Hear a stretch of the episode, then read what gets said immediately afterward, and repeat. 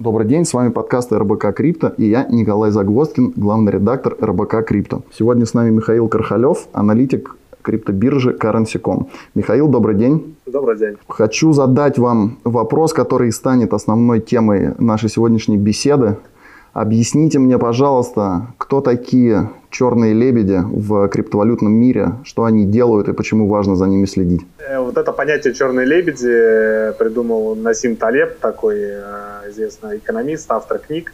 Э, да, то есть он что хотел вообще выразить этим, этим, этим термином, а, то, что в мировой экономике, да и в принципе в жизни человека все происходит, какие-то события грандиозные происходят по сути, случайно, то есть предсказать их невозможно. Э, основной смысл а, заключается в том, то есть если углубиться немножко в дебри математики, да, то есть там есть теория вероятности, там математическое ожидание и так далее, то есть э, если мы берем за основу науку, тем более такую науку, как математика, то действительно, ну, в некотором смысле Насим Талеб прав, а, потому что предсказать какое-либо событие ну, достаточно сложно. Тем более, когда на это событие влияет очень-очень много факторов. А мировая экономика – это такое, просто такая машина колоссальных, колоссальных размеров, да, где очень много винтиков и шестеренок, а, и какой из них повлияет на то, что будет завтра, неизвестно никому. Вот, соответственно, предсказать точно какие-либо события нереально.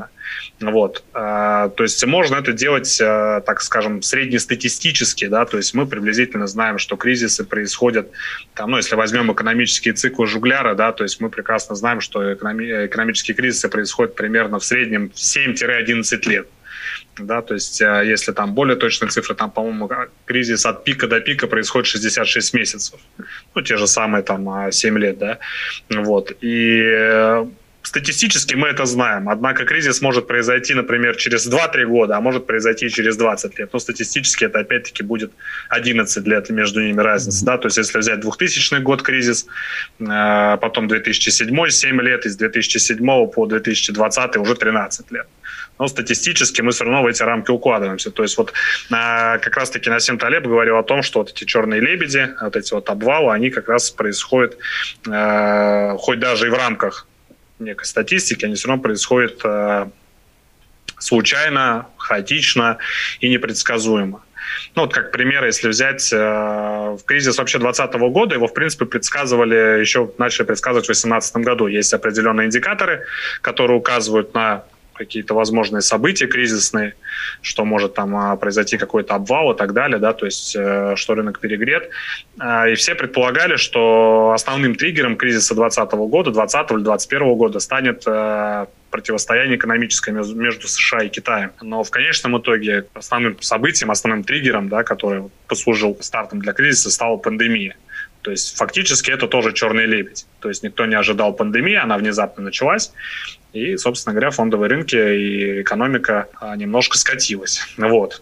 И такие, таких событий, их происходит достаточно много, то есть это не важно, ну, как, как, какие они по своей природе, то есть это может быть, как в 2001 году, террористический акт, да, то есть это может быть, э, ну, вот такое же раздутие пузыря, как на рынке ипотечного кредитования в США. Могут быть просто проблемы там с компьютерной системой, как в 87 году, да, то есть там по хорошо известно по многим фильмам вот этот вот черный понедельник так называемый. То есть таких событий их очень много на самом деле, и предсказать их просто невозможно. Вот это и есть те самые черные лебеди, которые происходят, ну, если мы говорим про экономику, то есть которые происходят в экономике. Глупый вопрос, да, как вы говорите, это нельзя предсказать. Почему это так важно для инвесторов, для людей, которые вот в случае нашего разговора занимаются криптовалютой? Важно знать э, о том, что в любой момент что-то на рынке может произойти, и вот важно как раз-таки быть готовым к этим черным лебедям, вот как раз-таки умея хеджировать, э, диверсифицировать риски. То есть готовиться к рискам нужно всегда и постоянно, и особенно для тех, кто, кто работает на рынке криптовалют, потому что это пока очень молодой рынок, здесь достаточно небольшие капиталы каких-то крупных инвесторов, они могут перевернуть все с ног на голову. Ну, какой-то крупный капитал способен запустить на рынке так называемый deleveraging, то есть такую спираль распродаж, э, когда цена на актив начинает просто э, ну, такими бешеными импульсивными темпами падать. То есть продал кто-то крупный, э, люди начинают бояться ритейл-инвестора, да, или другие инвесторы менее крупные начинают бояться, начинают тоже распродавать свои активы, и так вот по ступеньке вниз, то есть каждая группа инвесторов, инвестировавшая, инвестировавшая в тот или иной момент, они начинают распродавать, фиксируя прибыль. И вот за счет каждой ступеньки цена начинает снижаться все сильнее, сильнее, сильнее. Событием, триггером, который может послужить вот для, для такого вот падения, может стать все что угодно, особенно на криптовалютном рынке.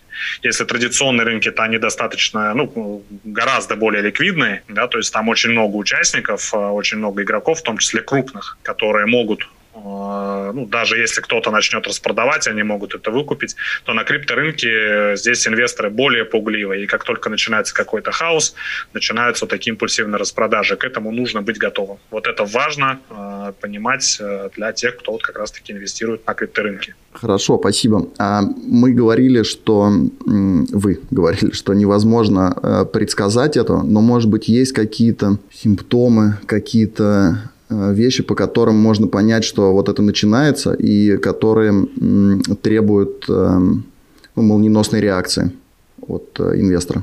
По поводу молниеносной реакции, здесь э, это вот как раз-таки самая большая проблема, как отреагировать максимально быстро – потому что не всегда э, даже опытным э, и самым матерым аналитикам и инвесторам известно, что на рынке начинается какое-то падение, какой-то грандиозный обвал, потому что в любой момент все может развернуться. Даже если взять те же самые фондовые рынки в марте 2020 года, то есть, ну, опять-таки, среднестатистически мы знаем, что во время, во время кризисов фондовые рынки там в течение полутора-двух лет они обваливаются э, по 2-3 раза. Да, то есть 2-3 волны падения, но при этом они ценовые максимумы как бы исторические рекорды они не ставят в цене. То есть вот в 2020 году все было наоборот. То есть это против статистики, против, э, скажем так, того, что мы ожидали от рынков, да. Вот. Э, что касается, ну, такого более медленного реагирования, ну, здесь нужно смотреть в первую очередь на то, а, как ведут себя капиталы на биржах, то есть, э, слава богу, вот повезло, как говорится, крипторынку, что здесь есть сервисы, которые отслеживают переток капиталов э, с биржи на криптовалютные кошельки. То есть если происходит вывод биткоинов и других криптовалют с биржи, значит это говорит о том, что люди нацелены на ходлинг, да, то есть на хранение биткоинов долгосрочно. Вот, то есть это все указывает на рост цены. Но если начинает происходить такой достаточно бурный поток, э, переток капитала в биткоинах на биржу, то есть э, причина, по которой биткоин заводит на биржу, это для продаж.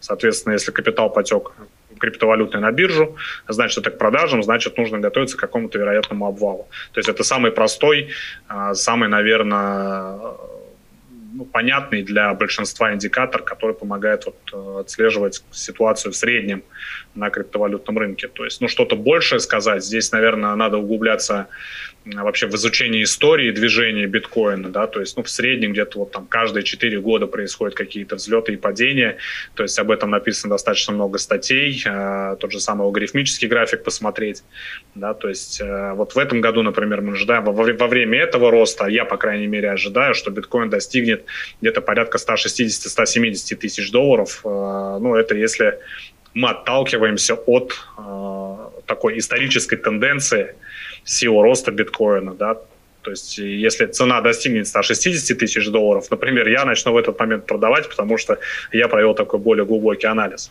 Ну а все остальные, кто как, э, то есть все остальные, по сути, должны вести себя так, как э, они посчитают важным. То есть, если они думают, что рынок уже перегрет, что можно продавать, что нужно фиксировать позиции, то так это делать и нужно. То есть самое главное в жизни инвестора – это психологическое спокойствие. Это понятно. У меня вопрос не совсем по теме нашего сегодняшнего подкаста, точнее, он, безусловно, ее касается. Когда мы с вами в прошлый раз говорили, записывали предыдущий подкаст, я спрашивал, э, когда будет э, откат и будет ли он. И вы, мы тогда обсуждали то, что ваш прогноз был следующий, что где-то до 27 тысяч опустится цена в ближайшие там недели-полторы. И все действительно так и шло. То есть он начал дешеветь и подешевел, там, если я не ошибаюсь, до по-моему, 29 не пробил, не опустился ниже, но около 29 тысяч был. И потом как раз э, был твит Илона Маска, после которого начался вот этот рост. Я понял, что ваш прогноз, что в рамках текущего текущей волны роста биткоин вырастет до 160 тысяч, но будет ли до этого откат? Это то, что ну, интересует всех. Стоит ли ждать этого момента и что-то докупаться в этот момент?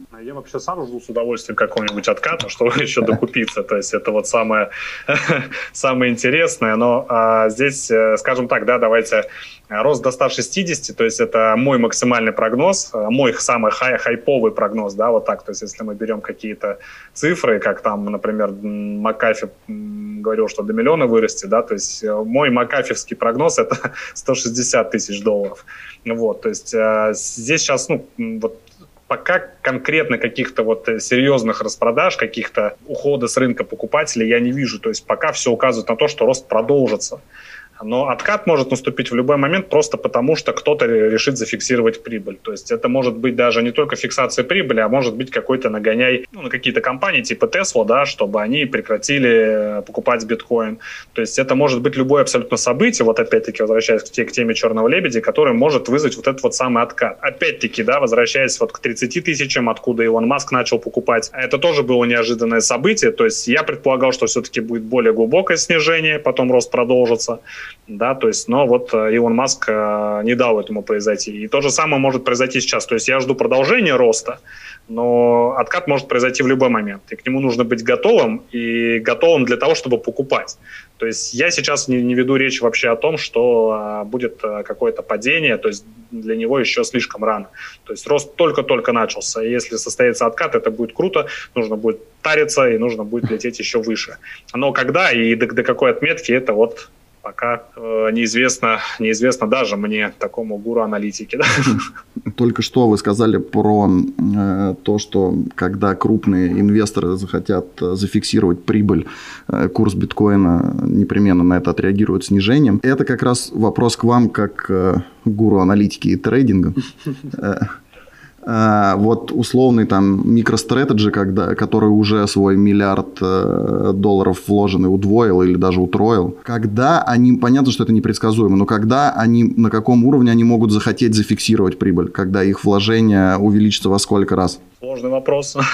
А, немножко издалека зайду. То есть почему, допустим, биткоин начинает падать, когда крупные компании выходят? А, во-первых, они выкидывают на рынок большой объем, и, во-вторых, они просто отпугивают тем самым спрос. А когда нет спроса, цена же падает у нас не только потому, что продают, а цена падает еще и тогда, когда нет спроса. Вот. И цена начинает искать э, ту цену, э, ту, ту отметку, где спрос начинается, начинает появляться. Вот. Э, как бы ориентироваться только на одних крупных игроков тоже не стоит. То есть, если выше 50 тысяч долларов спроса на биткоин не будет, он, соответственно, тоже будет падать, но при этом ни один крупный фонд не выйдет из э, позиции, он также будет их удерживать. То есть, возможно, вот такие временные промежутки, э, в течение которых э, спроса на биткоин особо нет, это вот как раз-таки было в районе вот 30 тысяч, когда спрос был очень слабый, и цена, соответственно, снижалась. То же самое может быть и сейчас. Э, но когда конкретно они решат зафиксировать прибыль, но это сложно сказать, э, учитывая, я не знаю, какие у них стратегические цели вообще в плане инвестиций в биткоин. Если они инвестировали там на долгосрок на 5, на 10 лет, то они весь этот срок и будут держать. Михаил, спасибо большое. Напомню, с нами сегодня был Михаил Кархалев, аналитик криптобиржи Currency.com. Михаил, еще раз спасибо и до новых встреч в эфире. Спасибо вам. До свидания. Спасибо, хорошего дня.